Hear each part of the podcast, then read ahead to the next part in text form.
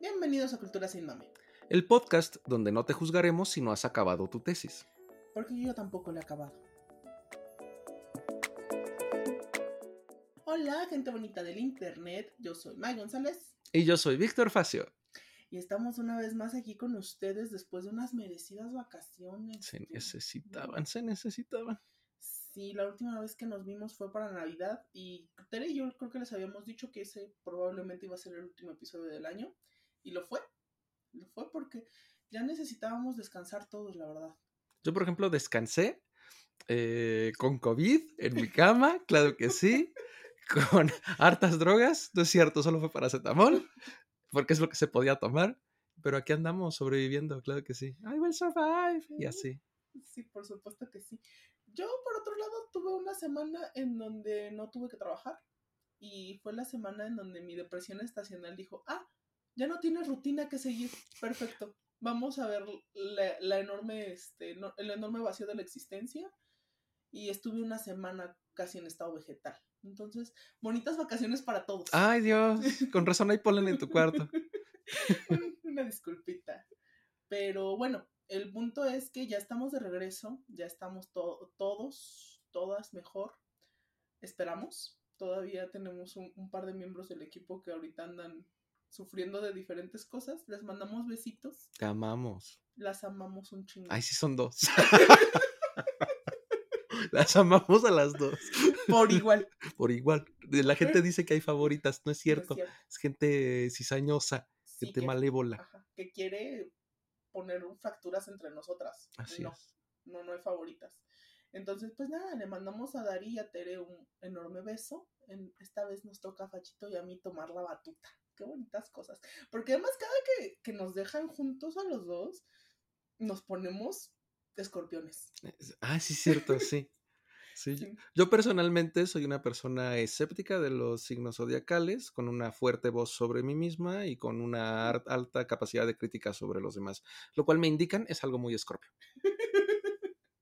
y pues nada, ahora vamos a hablar justamente, o sea, estábamos haciendo la junta de producción y por junta de producción me refiero a que les mandé un mensaje amenazando de, y bueno, de que quieren hablar en enero.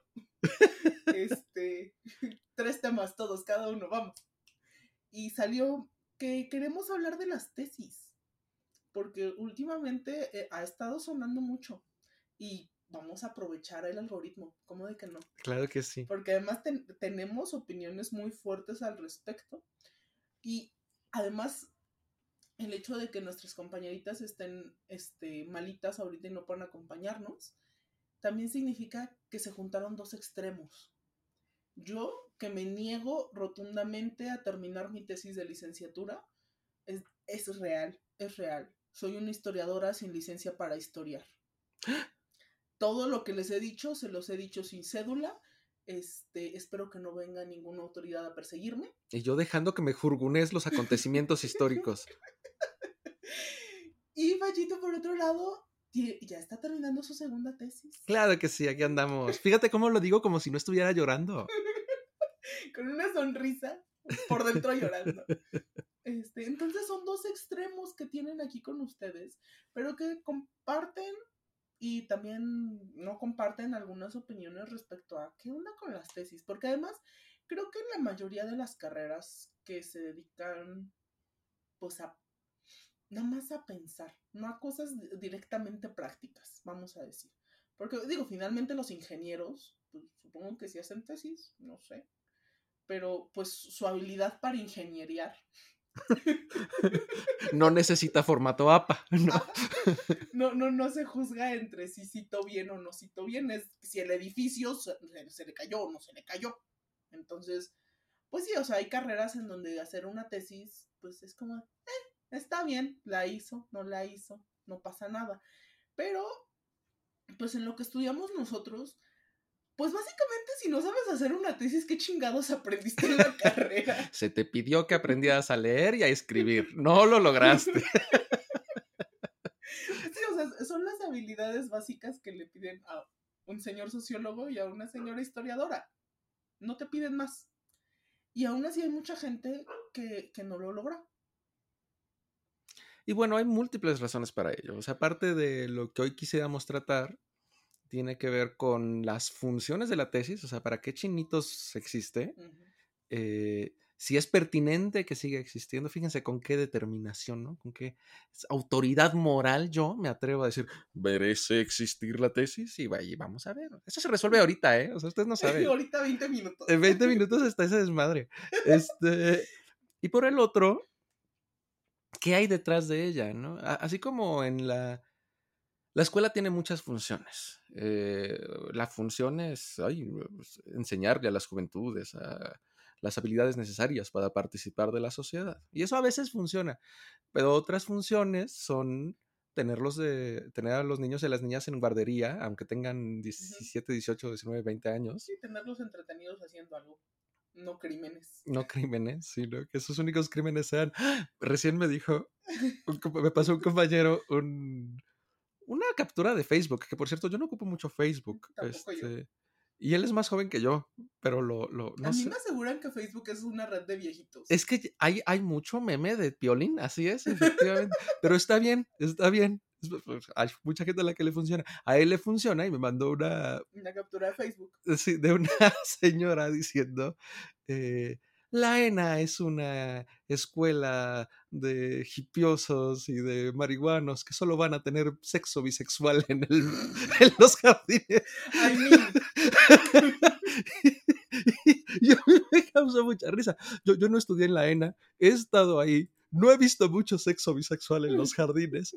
Puedo entender que haya habido, no sé, si eres de la ENA, mándanos un mensajito confirmatorio. Se vale decir no fui yo, fue mi primo. Pero aparte es una aclaración muy específica. No, no, no a copular y atentar contra. No, a tener sexo bisexual. Algo le pasó, o sea. Algo vivió esta señora. Algo vivió. Confiaba mucho en alguien y no le aclaró las reglas del juego. No sé, algo ocurrió. Pero mi punto es, sirve para muchas cosas el entorno escolar. Y bueno, aquí eh, quiero poner en que en efecto sirve mucho para socializar, o sea, no tanto para el sexo bisexual, pero sí para socializar, ya que uno sale de la escuela, yo puedo decirte que me ha costado mucho trabajo relacionarme con gente nueva. O sea, porque ya no, no estás compartiendo el ambiente y las preocupaciones y ese círculo como fuera de todo lo demás de la sociedad. Entonces sí, realmente, pues ir a la escuela sirve para muchas cosas. Ya luego hablaremos sobre qué, qué pedo con esto de hacer amigos ya que saliste de la escuela. Porque sí necesito que alguien me diga cómo. Yo, por ejemplo, eh, apliqué para ser docente en la UAM, ahí andamos. Si eres una, una o uno de mis estudiantes, este, qué maravilla, porque ya sabes que tengo una vida en la cual hablo de cosas de las que no sé. Te juro que cuando evalúo tus exámenes sí sé lo que estoy haciendo. Por supuesto que sí, como de que no. Aquí en el podcast no necesariamente, pero aquí andamos. Bueno, ahora que soy docente en la UAM, porque viví la vida de estudiante y después la de ayudante y después la de docente, no sabes tú qué sola, no sabes qué sola es la universidad. Te saludan los estudiantes en el pasillo y tú no sabes qué responder. Este, los saludo de mano. Eh, soy, soy un ser humano. Uno me abrazó. Fíjate, el día de ayer, eh, estando en el baño, y yo nada más escucho, profe. Y yo, no es la situación en la quisiera que alguien me diga, profe. Y yo me lavo las manos, este, volteo, ya está ahí. Me dice, ay, profe, me abraza. Un chico adorable, o sea, de veras, qué, qué, buen chico. Espero, no me acuerdo qué calificación te puse, pero espero que te haya ido bien. Yo creo que no te reprobé porque me abrazaste, ¿no? Sí, queremos pensar. Claro, pero no sabes cómo me invadió ser humanizado. Está muy bien, síganlo haciendo porque así no me pierdo, pero Justo, eh, la, universidad es un espacio de extremos, de hacer amigos en las canchas cuando eres estudiante o de odiar a tus colegas cuando eres, eh, eh, digo ahorita profesor porque ahí ando, pero... Docente. O sea, sí, docente, pero también veo a mis colegas de esa generación ah, y me digo, creo que ni me caías tan bien, más bien creo que me aburría en clase y te hablaba, porque porque ya no quisiera trabajar mucho contigo, ¿no? Entonces... Si luego sacan el comentario que te dice, ay, por eso procuraba no juntarme mucho contigo. Así es, y ya me di cuenta. Cuando, cuando, cuando tenemos ese espacio para respirar, podemos darnos cuenta de que quizás eh, tenías una versión distinta de la universidad. Pero ¿por qué hablamos de este entorno? Pues porque la es el tesis... entorno donde haces la tesis. Justo, hay que pensar en la tesis en su contexto. La tesis no es nada más, ajá, no es un hecho aislado en el espacio, es un hecho que se da cuando tienes eh, acceso a la educación superior, tampoco es un dado, ¿no? Eh, y cuando tu institución te lo pide como parte de tu programa de estudios, ¿no? Es, eh, ahí sí, la tesis es una herencia directa de las universidades medievales. Eh. La lógica es doble. Por un lado, probar que aprendiste, que no estuviste cuatro años teniendo nada más sexo bisexual en, las, en el jardín, sí. sino que entre, entre orgía bisexual y orgía bisexual también abriste un libro, ¿no? Este, o dos, quién sabe, pues es que a veces se necesita recuperar el aliento. Ay, Este, estaba pensando para ver que abriste algo más que las piernas, pero...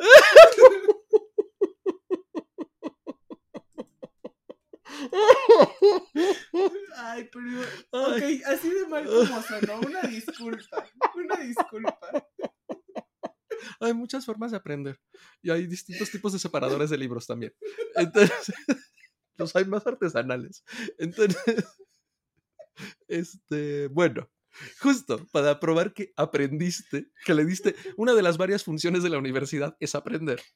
Eh, para probar que lo hiciste, pero además, fíjense, la, la- la tesis ahí sí hay algo maravilloso, en, en cómo se supone que está hecha, no en lo que ahorita vamos a ver un poquito cómo se ha vuelto este tema administrativo, procedimental, burocrático Del eh, infierno. del infierno, así es, ¿no? Que le roba mucha sustancia. Eh, pero, por ejemplo, a los matemáticos les pedían que, en- hace, Ajá, e- estamos hablando del medioevo. hace sí, ¿no? De cuando eh, el cero, No lo tenían eh, contemplado. claro, ¿no? Bueno, o sea, sí, sabemos. ahí- tengo un amigo matemático adorable por ahí que me va a corregir inmediatamente. Un saludo a Raúl Benes, gracias por enseñarme todo lo que sé sobre el cero. Este. No, o sea, vamos, eh, era, Yo tengo matemáticos en mi vida y nunca les he preguntado sobre el cero. Ahora tengo curiosidad, pero bueno, sí. El otro día estuvimos hablando sobre un barbero. Hay que traer a Raúl Benes un día. Me explicó no sé qué cosa. Sí, Eh, Teoría de conjuntos. Teoría de conjuntos con un barbero. Me gusta que me expliquen las cosas con cosas sencillas. Con cosas sencillas, sí. Bueno, el arte, el divino arte de barberear debe ser difícil. Cuando yo intento cortarme el cabello no me sale tan Ah, sí, no, No. definitivamente no. Pero puedo entenderlo más que la teoría de conjunto. Por ejemplo, ¿no? Sí. Entonces, bueno, Volviendo al punto. volviendo al punto. Los matemáticos en la Edad Media, y, en, y bueno, la Edad Media como si fueran 200 años, ¿no? O sea, Ya, ya, ya llovió. ya era un, era un amplio, pro- era un amplio proceso de muchos años, hace bastante, bastante tiempo. Eh, era común que como parte de tu tesis tuvieses que darle una nueva aplicación al teorema de Pitágoras. Es decir, algo muy, muy viejo. eh, tú, como recién egresado, le tenías que encontrar una nueva utilidad, una nueva aplicación. Voy a hacer, voy a aplicar el mismo principio con algo nuevo. Ahí hay, aunque sea chiquito, una contribución. También por ahí leí, sigo a varios académicos en Twitter, porque me gusta sentirme parte de, De los círculos. de los círculos eh, de las torres alminadas del saber. ¿no? No, no vean a qué le doy like, por favor, pero, eh, pero sigo a varios académicos. ¿no? Y entonces una profesora decía, quíteseles la idea a los estudiantes de que su tesis tiene que servir para algo. La tesis solo la tienen que escribir y ya, no tienen que innovar el pensamiento. Y si es cierto, o sea, si, si no quieres, si, no, si lo que te frena para terminar tu tesis es que no eres el siguiente René Descartes, eh, Sí necesito que... O sea, estás en 11, te necesito en 7. bájale, bájale un poquito. No, no seas Sí, tan exigente contigo. Sobre todo en una tesis de licenciatura. De hecho, ¿no? Sí, sí. Entonces, sí, sí, sí, si lo que te está evitando es que quieres ser, demostrar lo genial que eres, no vas a poder con un solo documento. Probablemente sí seas genial, pero Nada más es la base, o sea, finalmente es algo, a lo mejor en lo que vas a seguir estudiando toda la vida y vas a seguir sacando cosas nuevas sobre el tema. Estas nada más son 100 cuartillas que tienes que desarrollar. Y ya. o, o- o llegas con 400 y tu asesora te dice que le bajes. Ajá. A, a mí, no, a, mí, a mí no me ha pasado. Bueno, el punto es que eh, justo esta- es, es moverse entre esos extremos, ¿no? Por un lado, tendrías que demostrar que puedes recombinar, reaplicar innovar milimétricamente, que no nada más estás memorizando, sino que estás implementando algo nuevo. Y por el otro, pues no, tampoco estás eh, eh, revolucionando a las ciencias, ¿no? Y ahí en medio está lo que se buscaba probar con la tesis. Lamentablemente, eso también degeneró en un proceso burocrático feo anquilosado. Eh, y mientras más personas accedían a la universidad, hay un boom en el siglo pasado de gente con estudios superiores. Y en este hay un montón de gente con licenciatura, maestría y doctorado eh, que ni siquiera quería hacerlos, pero como nos lo están metiendo como requisito para determinados trabajos, pues lo hicieron. Pues te sigues, ¿no?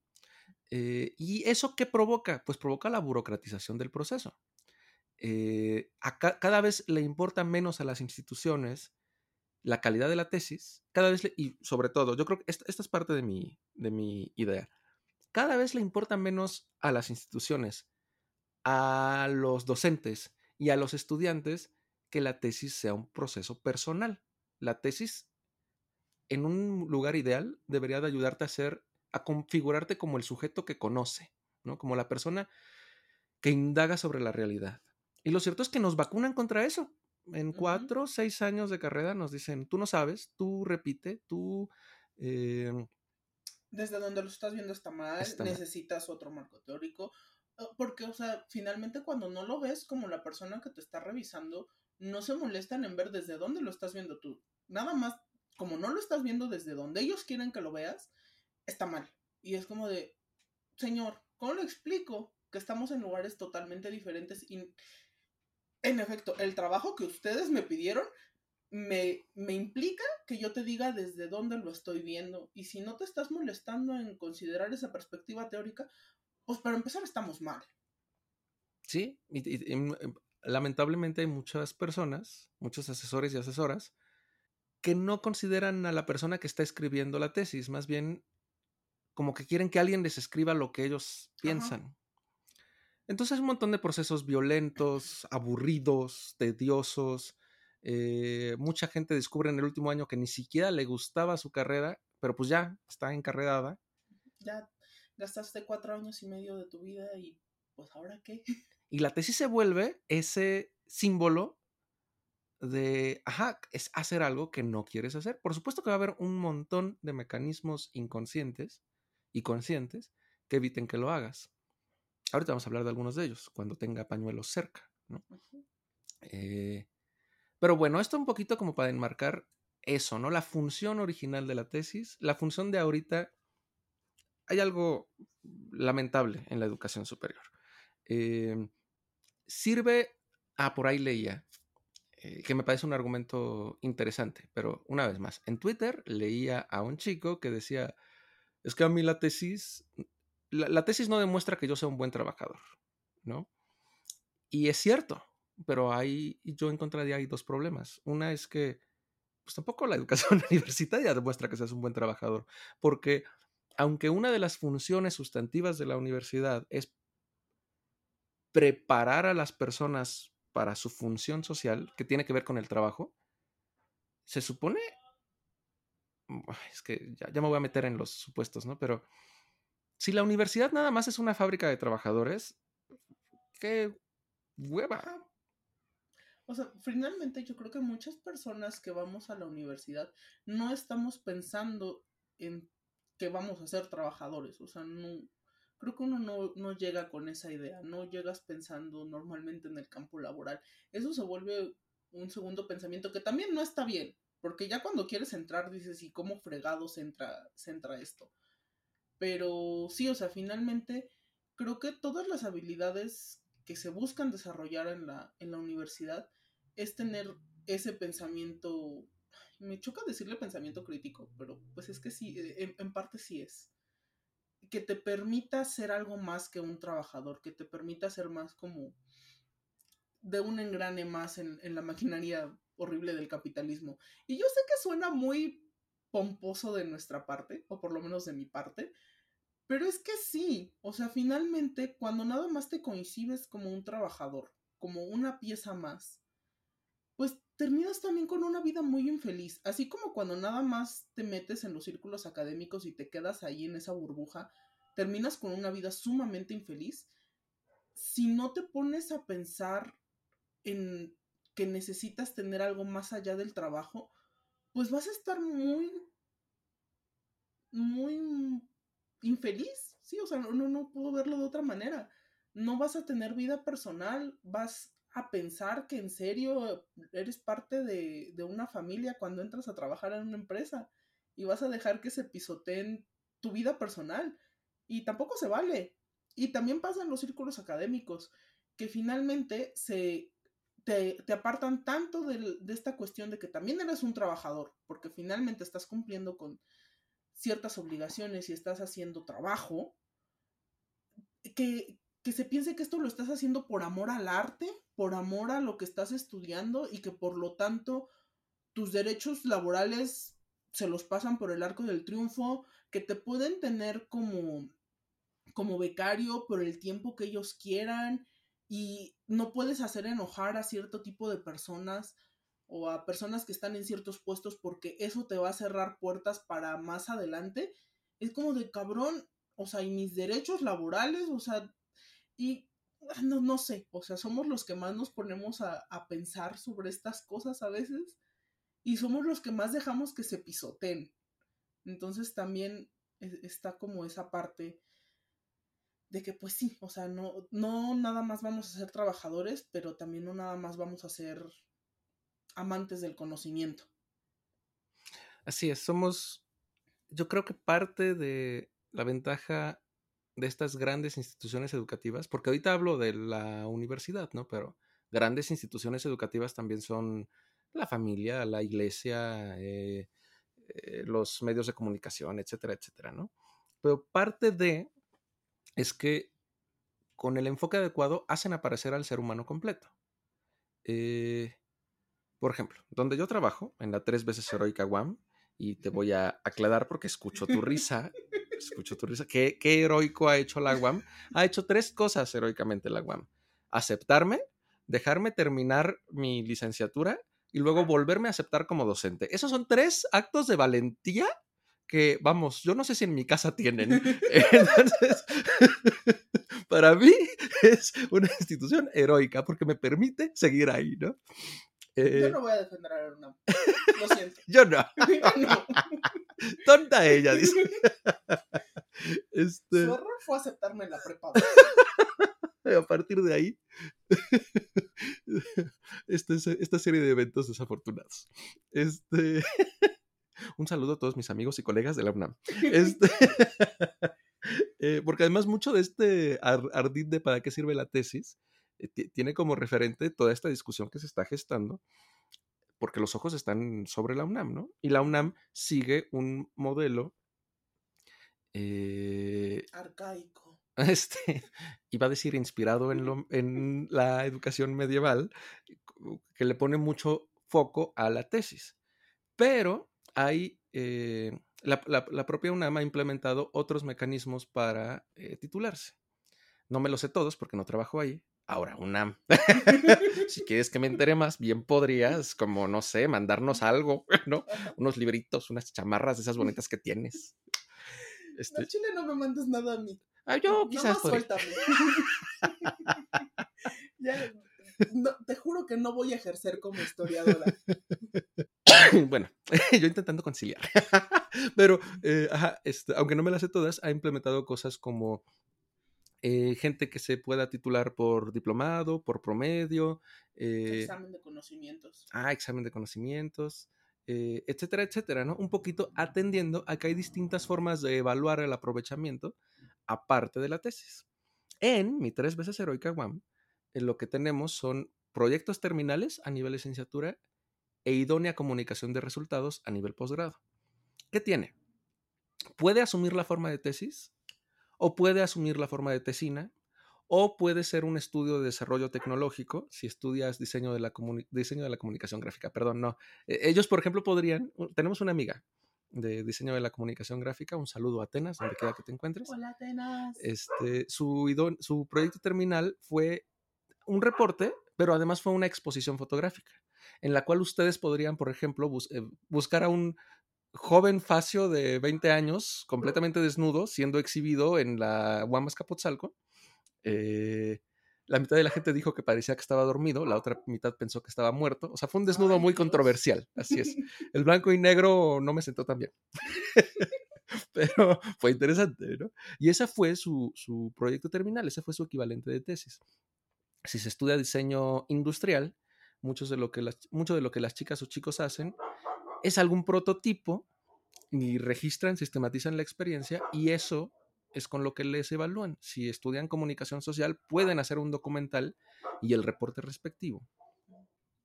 Entonces, eh, pongo el ejemplo de la UAM porque tanto la UAM como la UNAM encuentran maneras de evaluar de manera distinta, que en este caso se traduce un poquito a darle distintas formas a la persona estudiante para probar que sabe lo que se supone que debería de saber. ¿no? Ese es un asunto muy complicado porque como dijimos, en la universidad el estudiante es una persona compleja, es muchas cosas. Eh, por ejemplo, cuando mis estudiantes me ponen cosas bonitas en el pizarrón, entonces yo puedo evaluar con eso también, ¿no? Yo puedo pensar, quizás, ah, estuvieron disfrutando mi clase y por eso me ponen algo bonito en el pizarrón como un don y un contradón. O puedo pensar, ah, eh, fui un profesor tan pedo, tan perro que me ponen cositas bonitas para intentar ablandar la calificación. ¿no?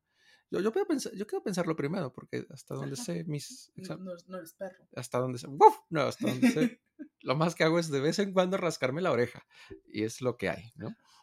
Y Eh, con las manos. y con las manos, porque no tengo suficiente flexibilidad para rascarme con la pata. Este, y aparte, no sé, yo piso el suelo con mi pata, no quiero que esté en mi cabeza. Bueno, mi punto es, podría entonces evaluar con el pizarrón, pero sería, ¿qué, qué, qué evaluaría con eso? Con eso podría evaluar el tipo de relación que tenemos, que estoy edificando algo nutritivo en el aula, que el aula sirve para algo más que vigilar y castigar. Y todo eso es cierto. Por cierto, un abrazo a todos los estudiantes que me pusieron algo bonito en el pizarrón. Debo confesar que las evaluaciones fueron hace dos semanas y ahí sigue el pinche gis porque yo no voy a borrar que alguien me quiere, ¿no? Claro que no. Este, el lunes ya, pero el último, pero en esta el última lunes semana porque no. vamos a darle espacio a que más gente te quiera. Así es, no se sabe, nunca se sabe. Aparte así se va invitando a la gente a que siga ocupando el gis en vez del plumón. Eh, Que no sé, o sea, yo no sé si es bueno. ay, es que sí me dijeron eso. Pero bueno, no, no vamos aquí a discutir sobre los problemas pulmonares que tuvieron los maestros de la generación anterior. Y yo estoy tose y tose. No vaya haciendo eso. Ay, no. Yo no quería decirte, amigo, pero Voy por mi salbutamol. Es que me gusta que... Bueno, ya, suficiente. Este... Entonces, algo se evalúa con eso, pero no es la manera óptima para evaluar el aprovechamiento de los contenidos, ¿no? Entonces, para eso se aplica otro examen. Eh, si, si, vas a- si estás en una competencia deportiva, un examen teórico va a servir de muy poco. Pero poner a los chicos a hacer una carrera eh, o a ver cuánto aguantan corriendo a más de 120 latidos por minuto o etcétera, tiene más sentido. Entonces, ahí va. Yo los quiero a yo los quiero mucho a todos y a todas y estoy de acuerdo con la gente de, de Twitter que ha dicho, ay, mi tesis, eh, no la quiero hacer, etcétera. Sí, no te, tienes derecho a no hacerla, amiga. Pero si te metiste a la universidad a una carrera que requería hacer tu tesis y la tesis es el mecanismo ideal de evaluación, pues esas son las reglas del juego. Porque no puedes esperar, puedes ser un fantástico jugador de básquetbol, pero si quieres la Copa del Mundo eh, de la FIFA, que para empezar, ¿por qué la querrías? Está manchada de sangre. Pero si la quieres, necesitas pues Pues, probar que eres un buen futbolista, no un buen basquetbolista. Básicamente. Y pues sí, o sea, yo finalmente tu- tuve un emperramiento hace poco cuando vi las nuevas formas de titulación que ofrece la Facultad de Filosofía y Letras de la UNAM y en el Colegio de Historia. Y déjenme decirles que, o sea, es hacer tesis de diferentes formas. Le puedes cambiar la fuente, ¿no? Puedes hacer un diplomado que es pagar para hacer tu tesis en, creo que el mínimo de horas que te piden son como 250, no estoy segura. lo vi, pero ahorita no, no recuerdo. Entonces, si tú quieres proponer un diplomado, tiene que tener cierto número de horas. Y tienes que entregar un trabajo escrito, que tiene que checar un comité. Como si Ajá. fuera un examen profesional. Ve- ¿Ven hacia dónde, me está, hacia dónde está yendo? Igual si quieres titularte por especialidad, es darle otro año de tu vida a estudiar algo y entregar un producto escrito que tiene que revisar un comité. Básicamente, siempre tienes que, que hacer una tesis o una tesina. Lo único diferente es hacer un reporte de servicio social y eso podíamos hacerlo desde antes. Yo fui estúpida y dije, no, yo quiero ser única, bueno, no, no ser única, quiero ser especial, quiero hacer mi tesis porque graduarse por ser, este, por reporte de servicio es para los débiles. Güey, yo no sé qué pasó por mi cabeza. Yo en mi servicio social realicé un proyecto, este, muy cabrón de, de catalogación y de difusión de unas fotografías, todo muy bien. Estaba, estaba perro para hacer un reporte de servicio social y dije, no, no, yo quiero hacer mi tesis. Y esta es la fecha, casi 10 años después, en la que no me titulaba. Porque estoy emperrada con la academia porque ya no, te- ya no le tengo el amor a, a investigar las cosas de esa manera. Porque es eso, o sea, muchas veces hacer una tesis es una cosa de amor. Y tampoco le tengo el odio suficiente como para decir, acabo porque acabo. Tengo ahorita una indiferencia muy grande hacia, hacia la tesis, pero, o sea, ya más allá del encabronamiento, entiendo, entiendo por qué como historiadores el colegio necesita saber que sabes investigar, que además de saber investigar, sabes cómo expresar lo, lo que encontraste en esa investigación. Porque finalmente es eso. O sea, toda la pinche carrera, quiero que piensen, los que estudiamos historia no nos enseñan necesariamente historia de otros lugares o cosas que puedes encontrar en Wikipedia o en un libro. No. O sea, no aprendemos eso. Sí, en algunas materias que son materias monográficas, les llamamos, pero finalmente el corazón de lo que estudiamos es a investigar. Y esas habilidades de investigación me han servido para mi desarrollo profesional. Puedo ser muy capaz haciendo una serie muy distinta de cosas que van desde corregir textos hasta hacer notas para convencer a la gente de comprar herramientas digitales. Ah, porque aprendí a investigar y aprendí a escribir y aprendí a, dar soluciones en esos cuatro años y medio. Eso no quiere decir que voy a hacer mi tesis de licenciatura ahorita. Porque, por eso, porque se me acabó el amor, porque no tengo, no tengo intenciones de ejercer como lo que estudié, porque sé que el ámbito académico no es para mí. Pero eso no quita que sí es para muchas otras personas. Y eso está bien, amigos. Está bien. Yo no los juzgo. Pero si plagiaron su tesis, sí los estoy juzgando muy cabrón. Sí, ahí hay un asunto porque. Ajá, porque o te importa o no te importa. Si no te importa, no hagas tu tesis. Si no te tomas en serio el, el proceso y el producto, y para ti es solo un Trámite. Exacto.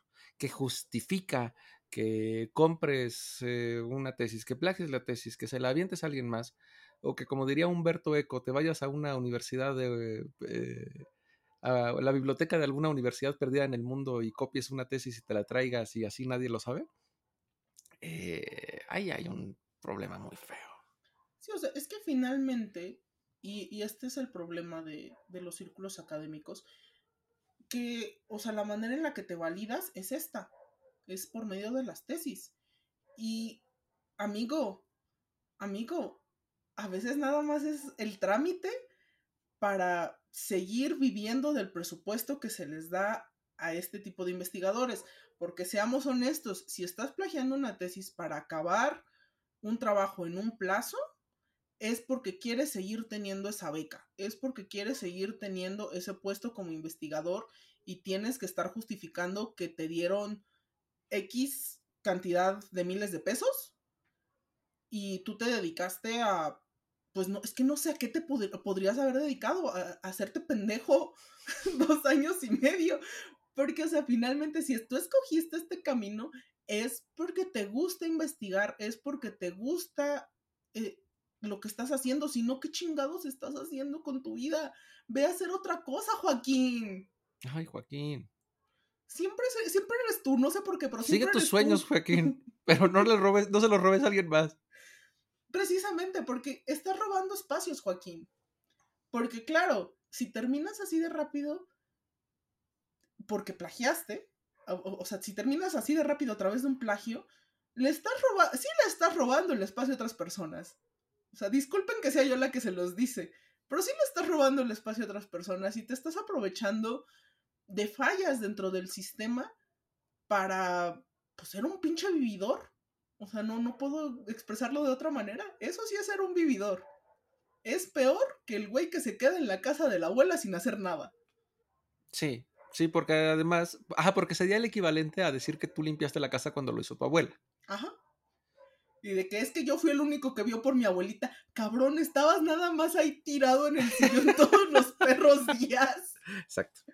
Entonces, no, no eres el futuro de la investigación en México, cabrón. Nada más, pues eres muy pinche comodino.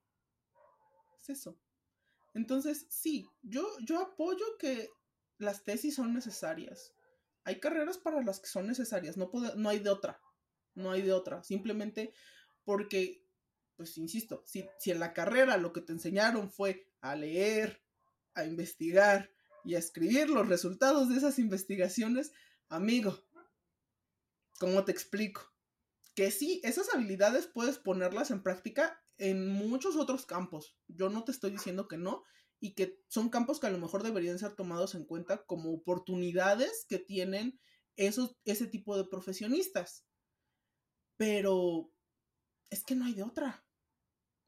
O sea, finalmente es por eso que sí son necesarias y es por eso que es importante que no se que no se vea como un trámite nada más, sino como a lo que te vas a dedicar el resto de tu vida. O sea, a lo mejor, si para ti ya nada más es un trámite, como lo podría ser para mí, si en algún momento necesito un título universitario, pues te vas por la opción más fácil, o sea, no te pones a, a buscar un tema por el que tengas mucho amor o mucho odio y que tú digas, es que quiero seguir investigando de esto. No, te vas por un tema fácil, algo que puedas desarrollar rápido, haces una tesina y ya. Nos liberamos de problemas pero no le copias el trabajo a alguien más de otra universidad. No haces eso. Porque es ilegal. Es que, es que no puedo. Creo, que es la parte que más me ha encabronado de, de, todo este drama. Es que es ilegal. Y es que a muchas personas hoy en día se les hace bien fácil decir que están tomando trabajo de otras personas y presentándolo como suyo. Ustedes no saben cómo me encabronan esas, esas imágenes creadas por inteligencias artificiales que roban arte de otros artistas para generar arte nuevo. No chinguen. No es. no es. Y es y básicamente cuando plagias una tesis estás haciendo eso. Estás viviendo del trabajo y de la pasión de otras personas. ¿Para qué? ¿Para tener esa beca del CONACIT los siguientes cinco años? Miren, siendo honestos, cuando uno sabe, ya estás dentro de estos círculos.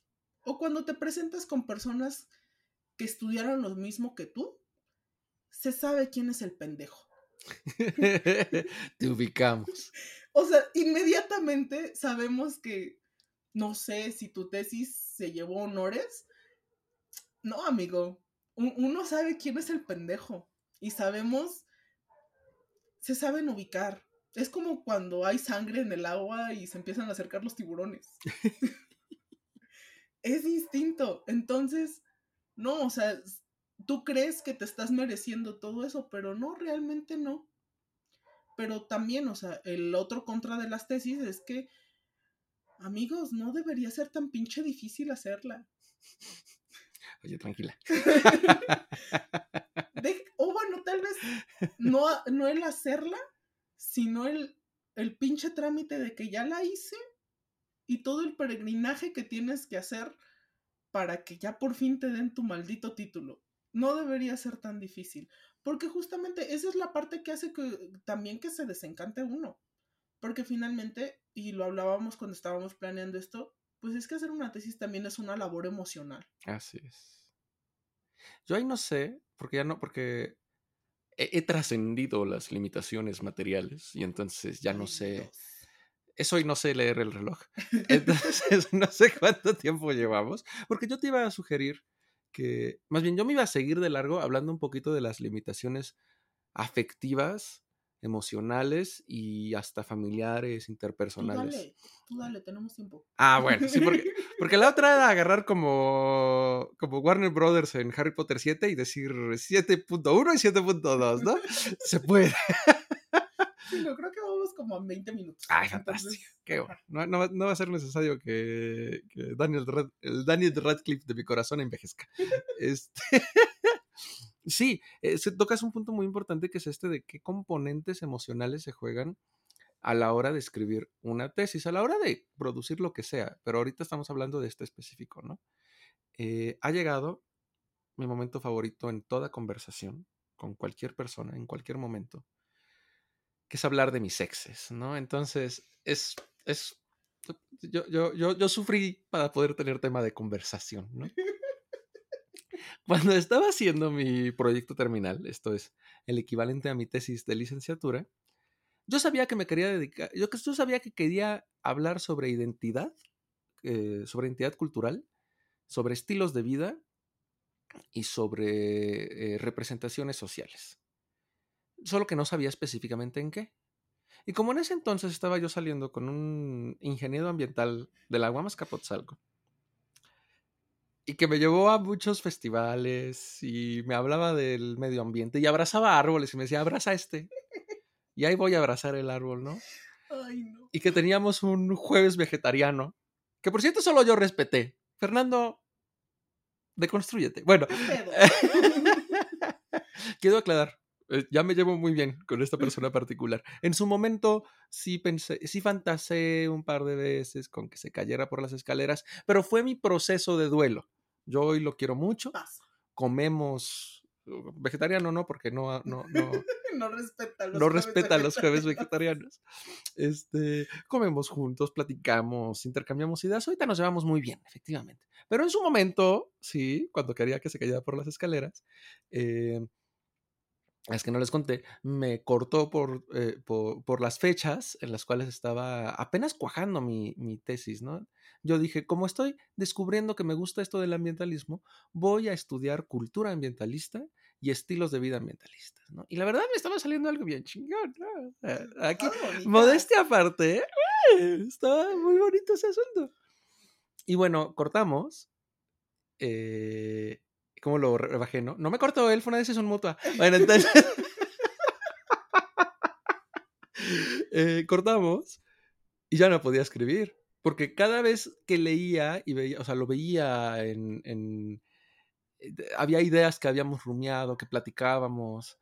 eh, pensaba en los paisajes verdes y en los espacios que habíamos compartido, ¿no? De cuando, ay, que el huerto Roma Verde, ay, que el colectivo Raíz Espiral, ay, que el bosque, ay, que fuimos a Chiapas, ay, que abracé a árboles, ay, que me dio la alergia mientras estábamos eh, viendo mariposas monarca. Bien feo, ¿eh? Casi me muero. No tenían yo antihistamínicos, casi me muero. Bueno, este... Y entonces pues no podía, me bloqueaba y encontraba algo y me iba a otro lado. Al principio estaba yo en negación, ¿no? De, ah, es que estoy distraído. Eh, ah, es Lo que- normal. lo- es lo normal, es parte del proceso de escritura, me decía, ¿no? Ya después me di cuenta que no era eso, mi corazoncito, la ventana de, no, ¿cómo va el, el- la ventanita de tu amor se me cerró? ¿Sí? Creo que sí. Espero que sí. Si no, bueno, ahí nos dicen cómo va la No canción sé en si sí. pero bueno. Desde que me dejaste, creo que sí va así. Bueno, mi tesis no- yo no pude terminar. Entonces, pues se quedó ahí un buen rato esa tesis y no la terminaba de cuajar, no, la no, no cerraba a la, eh, a la maestra Margarita Castellanos Ribot, mi asesora de tesis, que, que, que- que, bueno, a la fecha, espero que ya no me vea con odio, ¿no? Porque me veía en los pasillos. Espero que ya puedas eh, terminar. Aparte tenía una manera tan bella de hablar, Ay, no. este, tan particular, con una lentitud y parsimonia. Yo no sabía si me estaba dando un abrazo o me estaba eh, Amenazando. amenazando, así es. Eh, y de plano una vez sí le dije, lo que pasa es que estoy deprimido. Ajá. y alzó mucho las cejas y me dijo, ay, yo no tenía idea. Yo pensé que pues algo más había pasado y te estaba entreteniendo. No, no, nunca me hubiera imaginado que, te, que se trataba de depresión. Es que así como estás hablando, me lo imagino como Rose de, de Monster Inc. ¿Rose es la secretaria? Sí, sí, sí. Ay, no. Eso, eh, Pacho, fis- entrega tu, tu tesis, así es. Que físicamente se parecía más a Edna Moda. Qué bonito. Era maravillosa, ¿no? Eh, y bueno, y entonces, para mí era transparente, para, para ese momento para mí ya era transparente, ¿no? Dije, todo el mundo debe saber que este pendejo está eh, Triste. triste, ¿no? Extrañando, Y que viendo, por eso no termina su tesis. viendo golondrinas y pensando, ay, ¿A dónde ir? ¿a dónde ir?". así es, ¿no?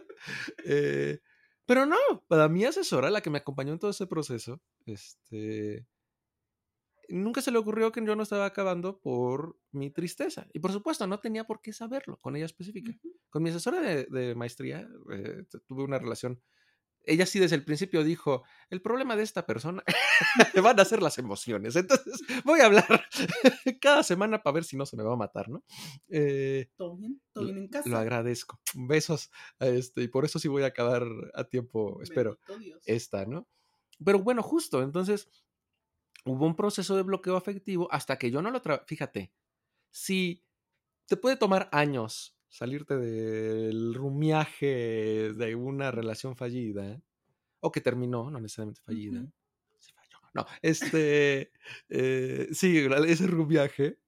eh, y eso es lo que tenía yo que vivir para poder acabar mi tesis. Eso no puede contemplarse en los procesos administrativos. Y eso no sale ni en la dedicatoria eh, de la tesis. Y en mi caso fue una cosa bien fresa, ¿no?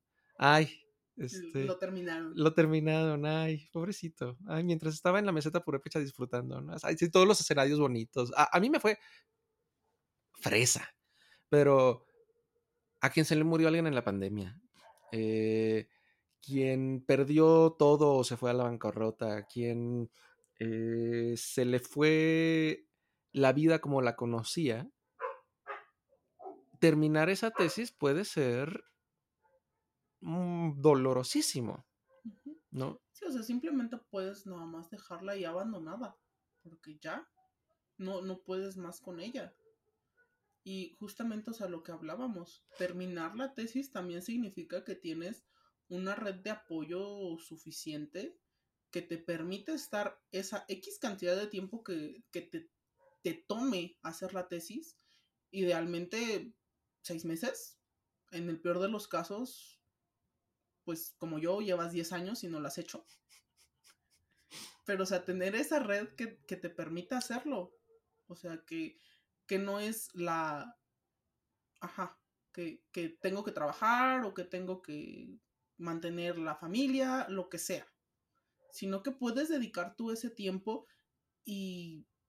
ujú, y que no te interrumpe ninguna otra, otra cosa. Porque pues es es una X cantidad de tiempo en donde si nada más te estás dedicando a escribir, pues es que no estás haciendo nada más. O sea, si la quieres terminar en seis meses, no puedes hacer nada más de tu vida y te va a absorber y pues es que está muy cabrón. Porque cuando tienes que trabajar dices, "Pues, la tesis puede esperar, pero la comida de los perritos, ¿cómo? Sobre todo si son grandes.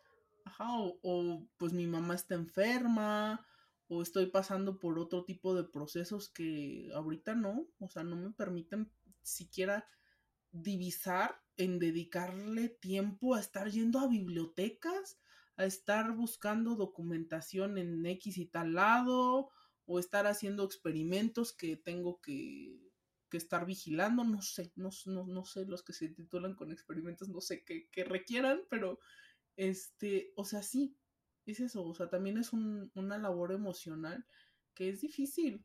Y hay personas a las que además se les facilita, o sea, creo que, que también puede que para, para personas como yo esto sea un proceso muy, muy pesado anímicamente, porque, o sea, te, te digo, so, solo pensar en tener que volver a, a CEU, ya ni siquiera, o sea, volver a los libros, no, tener que volver a ir a CEU a hacer cosas, a mí me, me abruma. O sea, verdaderamente los peores años de, de mi vida los viví ahí y no quiero regresar. Tal vez por eso también no quiero terminar la tesis, o sea, no, no quiero regresar a ese lugar oscuro. Todo lo que valía la pena de la universidad me lo traje conmigo, ya sea académico o personal, me lo traje conmigo y no necesito regresar allá para, para tenerlo. Pero sé que en algún momento a lo mejor voy a tener que hacer la tesis porque tal vez voy a necesitar ese título universitario. Pero, pues sí, o sea, es... Entendemos por qué puede ser una cuestión, pues eso, arcaica, una cuestión que ya para muchas personas es... Ay, ¿cómo se dice? Mm, que ya no sirve. Iba a decir otra. ¿Obsoleta? Ay, esa. Ay, qué lista soy. Ay, me encanta. Me, leyó la mente. Este, sí, o sea, que ya es una cuestión obsoleta. Y sí se entiende, o sea, para muchas profesiones actuales, hacer una tesis es como de ¿pa' qué? En esos seis meses que tú estuviste haciendo un, este, un trabajo sobre esa cosa bien específica, esa cosa bien específica ya se transformó, ya se hizo otra cosa completamente distinta. Y sí, o sea, para eso, en muchas otras profesiones, pues titularte por un diplomado o titularte por prácticas profesionales o por un examen de conocimientos es muchísimo más válido. Y yo les recomiendo, niños, si lo que ustedes quieren hacer de su vida no requiere que demuestren su capacidad como investigadores, tomen cualquier otra opción de titulación, por amor del cielo. No es necesario, o sea, se los juro. Si ustedes saben investigar de manera decente, ya tienen esas habilidades busquen titularse de otra manera. Reporte de servicio, tesina si quieren, que es más corta, pero es lo mismo. O examen de conocimiento. Si se pueden titular por promedio, titúlense por promedio, no es de cobardes. Y a mí me habría gustado que a la May del pasado le dijeran que no era de cobardes titularse por reporte de servicio social. Es nada más sentarte un rato, no les digo cuánto, a pensar qué quieren hacer con su futuro. Ya con lo que estudiaron, ¿en dónde se ven? ¿Haciendo qué? Creo que es eso también lo que, lo que hace que una tesis sea o no importante para tu desarrollo profesional. O sea, finalmente, ¿qué quiero hacer yo con lo que estudié? Sería una mejor pregunta, ¿qué, ¿cuál va a ser tu tema de tesis? Porque, pues no, o sea, para, para muchas cosas, en muchos trabajos, pues aunque tu tesis haya tenido una mención honorífica, va a ser como, ay, muy bonito. Pero, ¿sabes hacer esto? Mm. Entonces, sí. Y pues nada, no, no definir su valor como personas también por sus capacidades académicas o por sus capacidades laborales. Creo que es como otra cosa que, que es necesario. Sino también, o sea, su actitud ante el trabajo y su actitud pues eh, bueno, sí, finalmente, pues si te dedicas a la investigación va a ser tu trabajo. Ajá, eso te define más como persona, tu actitud hacia el trabajo y tu actitud hacia la vida en general. Si te saliste por la libre y dijiste, ay, nadie se va a dar cuenta que copié un capítulo de esta tesis de 1980, este, pues creo que eso habla más de ti como persona. Entonces, no sé, ¿qué más quieres agregar? Bueno, yo sí matizaría un poquito y diría que yo no le hablo a la gente que no sabe citar en APA. Eh, no es cierto. Me habla a mí. Yo ya no sé citar en el APA.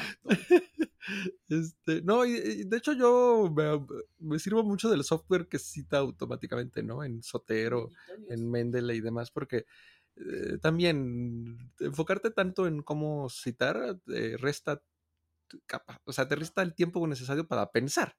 Eh, aunque te puede salir, aquí en chismecitos, ¿no? Te puede salir como a Sigmund Bowman, que fue el rockstar de la sociología hasta que se nos murió. Y entonces, como se murió, ahora es más rockstar de las. Obviamente. bueno, Sigmund Bowman fue acusado de plagio eh, por plagiarse a sí mismo. porque, porque, sus ideas empezaron a ser como las mismas y entonces había párrafos enteros y capítulos enteros que se parecían más a los del libro anterior. Y un estudiante suyo, muy molesto, lo acusó con, la, con su universidad de que se estaba plagiando a sí mismo. Eh, entonces también hay un nivel de ridículo, ¿no? O sea, ya nada más díganle que se está repitiendo, por favor. Y ya no, pero bueno, este, hay de plagios a plagios. Y cuando me plagio a mí mismo, sí me quedo como de. Sí. ¿no? Eh, Bueno, pero está bien. Hay situaciones específicas por las cuales sí. Ahora, como la figura docente, ¿no? Sí quisiera aconsejar algunas sutilezas en ese respecto. Hay ciertas circunstancias en las cuales conviene hacer la tesis. Si, por ejemplo, quieres hacer un posgrado, y pues, soy de la misma postura que Mai, si vas a hacer un posgrado, ama el posgrado. Ay, no sabes tú la tristeza que me dieron. Ando yo muy en profesora, ay, la buena onda que habla con sus estudiantes, ¿no? Pero sí, recién unos chicos me dijeron, nos vamos a meter a tal posgrado. Yo, ay, ¿por qué? Porque era un tema que mm, ellos son brillantes, son chicos absolutamente brillantes. Entonces, que me dijeran, quiero dedicarme, a, quiero hacer mi posgrado en esto, eh, a mí me sacó mucho de onda. No, no era su línea. Y me dijeron, pues es que la otra tarda mucho y la de la beca es esta. Híjole. eh, y se puede, o sea, si no hay otras alternativas, si necesitas de veras los ingresos, todo eso también te presiona para elegir eh, un posgrado en vez de otro. Mi consejo siempre va a ser, si vas a hacer tu posgrado, como dice Mike, que sea porque amas eh, la academia, porque, quiere- porque crees que quieres seguir robusteciendo tus saberes en un esquema académico. Muchos saben de antemano o descubren que no. Eh, Darwin aprendió más en sus meses en un barco, comiendo, mareándose y viendo fósiles, que en la universidad, ¿no? Y Alfred Russell Wallace, en su cubículo, llegó a las mismas conclusiones eh, sin tenerse que subir a un barco. Y por eso los dos son eh, coautores de la teoría de la evolución por medio de la selección natural. Entonces estamos los Russell Wallace del mundo, que sí nos sentimos cómodos en la universidad, y están los Darwines. Eh, fíjate con qué naturalidad dije los Darwines, ¿no? Porque no creo que sean los Darwins. Yo creo que Darwines. Darwines está más chido. ¿Sabes qué? Si hubiera un pastelito en forma de tortuga, ¿no? De los Galápagos, obviamente, relleno de chocolate, ajá, como la competencia directa de. Si fueran, y fueran los Darwines, no, yo sí me los como. Ya me dio hambre. En en paquetes de tres, los Darwines, claro que sí. Oye, sí, ya. Idea. Este, algún eh, diseñador industrial Ajá, químico de alimentos. y químico de alimentos, contáctenos. Tenemos una idea. Tenemos una idea, sí es, así es. Entonces, bueno, hay Darwines y hay Russells, ¿no? Los Russells no suenan tan apetitosos. No, no, no, No. suenan apetitosos. Este. Pero si tú, ajá, entonces, por un lado, si te vas a meter a un posgrado que sea porque te gusta, y lo ideal, yo sí recomiendo que sea en algo que sí quieres, ¿no? No, no te metas nada más a uno porque es más rápido, más urgente, no sé. Creo que eso al final te cobra. Y, y- Te cobra una tarifa emocional. porque va a pasar lo mismo, como no es una, un posgrado que quieres y no es un tema que, que te guste, la tesis te va a costar un trabajo enorme. Eh, y habiendo dicho eso, si quieres hacer un posgrado, eh, exceptuando estas maestrías tecnológicas, maestrías en desarrollo, etcétera, etcétera, puede ser muy recomendable que hagas una tesis, porque muchas veces lo que te piden en el, en el proceso de selección es o una tesis o un trabajo, dicen ellos, con calidad de tesis. Entonces puede ser que quieras hacerlo. Y la otra, valiosísima pero difícil, es si, si tu alma te dice quiero hacer una tesis porque me vibra, ¿no? Porque, porque como... a- Yo porque elegí un, produ- un producto robusto en la maestría y en, el, y en la licenciatura, porque dije quiero que esto me acompañe en lo que mi asesora decía, es tu proceso de constitución como sujeto cognoscente. ¿Qué chingados es eso, no? Yo amo la palabra y la voy a seguir repitiendo, ¿no? Es tu proceso como persona que conoce el mundo. No como persona a la cual le descargan los conocimientos en la cabeza y no como la persona que ve el mundo conforme se lo digan. Hay personas que ese proceso de, sujeto cognoscente lo descubren eh, viajando, lo descubren en sus casas, lo descubren con su familia, lo descubren casándose, lo descubren teniendo hijos, eh, lo descubren, bueno, También hay asesinos seriales que lo descubren por otros medios, ¿no? Hay muchas formas de descubrir cómo conoces al mundo, de, de constituirte. que no requieran que lastimes a alguien más. Es preferible, es muy, muy preferible. Eh, que pintan, que hacen poesía, que eh, se cambian el nombre y se van a un nuevo lugar, eh, que se quedan en su casa a meditar. Hay muchas maneras distintas de ser un sujeto que conoce. Pero si el tuyo obtiene placer de hacer una tesis, aviéntatela. Y como diría mi mamá cada vez que me veía llorar eh, porque me caía de las escaleras o cualquier otro tenor, nadie me la aventó por la escalera, solo era una personita muy torpe, ¿no? Ajá. Eh, goza tu sufrimiento. Si vas a hacer una tesis, goza el sufrimiento. Porque al final, sí, yo ahorita hablo con eh, socarronería del, ay, no pude acabar mi tesis porque extrañaba a tal persona. Pero gocé ese sufrimiento y gocé ese proceso. Y para cuando por fin pude acabarla, dije, ah, así se ve, ¿no? Entonces, eso es un poquito como yo lo matizo. Yo sí soy una persona en defensa de la tesis, ¿no? Pero solo si la amas. Eh, la, tesis es como el matrimonio heterosexual. No, lo, no está. solo deberías aventarte. Buscan imponértelo, pero la verdad es que solo deberías aventarte si es lo que realmente amas. Así es, así es. Y para quienes no, Existe Mastercard. Existe Mastercard. si nos estás escuchando, Mastercard, patrocínanos. Este, y para quienes no, mi invitación sería, entonces, de nuevo, ¿no? Preguntémonos para qué sirve la tesis. La tesis sirve para demostrar que sé hacer lo que se supone que debo saber y para demostrar que mi tránsito por esta institución tuvo sentido. Y para algunos de ustedes, ajá, tú, tú, eh, Verónica, que no acabaste tu tesis, pero que te volviste una fantástica escritora, ese primer libro, ese primer texto, ese primer ensayo que te llenó de gusto, probablemente esa es tu tesis, ¿no? Y, no, va a haber un examen de grado porque eres tú quien lo va a determinar. Pero si eso probó que sabes hacer lo que sabes hacer, y que valió la pena transitar cuatro años en esa institución, ya lo tienes. Si fue hablar por primera vez en público, si fue eh, compartir con tus amigos y con tu familia, si fue armar un podcast, por cierto, qué buen podcast este, ¿eh? ¿no? Es, Qué, maravilla. ¿No, ¿No, lo escucharon ustedes y dijeron, ay, no, yo sí le doy mención honorífica? Yo, yo sí, yo sí, ¿no? Entonces, si fue eso, si fue eh, cambiar de carrera, si cambiar de carrera fue lo que demostró que... que, aprendiste algo. Que aprendiste algo. Que el otro no era lo tuyo. Es válido. Así es. Y hiciste algo mucho más valioso que acabar un documento de 200, 300, 400 cuartillas, que fue darle sentido a la educación. La educación no tiene sentido por sí misma. eh, haz lo que tengas que hacer para que tenga sentido haber estudiado, para que tenga sentido haber aprendido y para que seas un agente y una persona a cargo de su comprensión sobre la vida. Entonces, yo creo que eso es lo vital, eso es lo más importante que podemos tener en la cabeza. Eh, las funciones de la tesis y de la universidad, todo eso va y viene.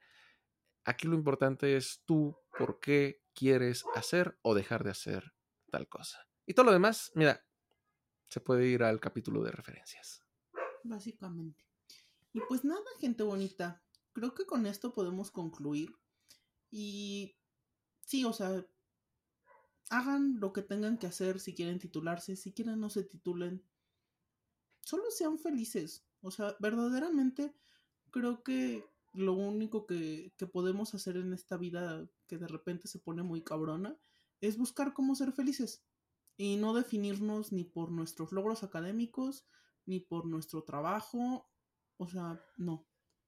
Sean personas amables con los demás y con ustedes. Y yo creo que ya a partir de eso pueden empezar a formar una vida más tranquila. Creo que es eso. Y ustedes, y si quieren explotar sus habilidades creativas, busquen cómo hacerlo. No nada más hay una manera de, pues sí, de, de hacer las cosas. No, no porque la institución les diga que tienen forzosamente que titularse así, significa que es la única manera de ejercer lo que ya, lo que ya aprendieron. Hay muchas maneras y hay muchas maneras de, de estar haciendo cosas. Entonces, no se claven, pero también si se quieren clavar, clávense bien y no le roben el trabajo a los demás, porque eso está muy feo. Y verdaderamente, insisto, uno sabe quién es el pendejo. Entonces, pues no, no se salgan por, por la libre, es lo único que puedo decirles, porque salirse por la libre es ilegal. Y pues nada, sigan brillando, sigan siendo gente bonita. Y, ay, qué cosa, siempre le digo a los demás que se acuerden y yo no me acordé al inicio del capítulo, pero si vaya, quieren... vaya, vaya.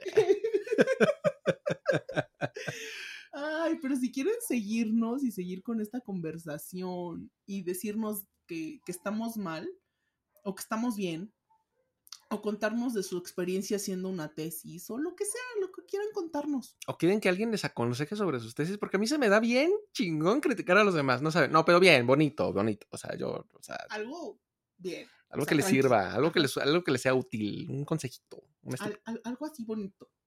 Entonces pueden seguirnos en redes. Estamos en Facebook y en Instagram como arroba pacal1, P-A-A, K-A-L. Uno con numerito. Perdón, es que se me olvidó dónde iba la doble A. Este. y en Twitter estamos como arroba cultura sin mame. Entonces, pues nada, gente bonita, sigan brillando y sean amables los unos con nosotros. Bye. Adiós.